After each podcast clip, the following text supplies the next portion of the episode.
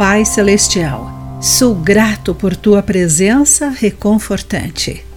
Olá, querido amigo do Pão Diário, muito bem-vindo à nossa mensagem do dia. Hoje vou ler o texto de Linda Washington com o título A Imagem do Desespero. Durante a Grande Depressão nos Estados Unidos, a fotógrafa Dorothea Lange fotografou Florence Owens Thompson e seus filhos. Essa foto Mãe Migrante retrata o desespero de uma mãe diante do fracasso da colheita de ervilhas. Doroteia atirou enquanto trabalhava para a administração de segurança das fazendas, na esperança de conscientizar os proprietários sobre as necessidades dos desesperados trabalhadores agrícolas sazonais. O livro de Lamentações apresenta outro momento de desespero, o de Judá, logo após a destruição de Jerusalém.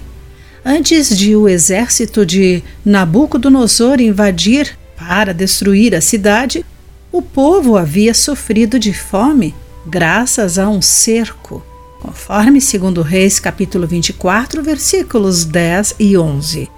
Embora sua tribulação tenha sido o resultado de anos de desobediência a Deus, o escritor de Lamentações clamou a Deus em favor de seu povo, de acordo com o livro de Lamentações, capítulo 2, versículos 11 e 12.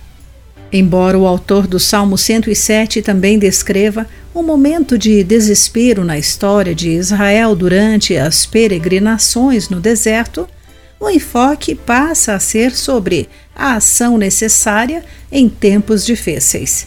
Em sua aflição, clamaram ao Senhor. E que resultado maravilhoso! E ele os livrou de seus sofrimentos. Em desespero, não fique em silêncio. Clame a Deus.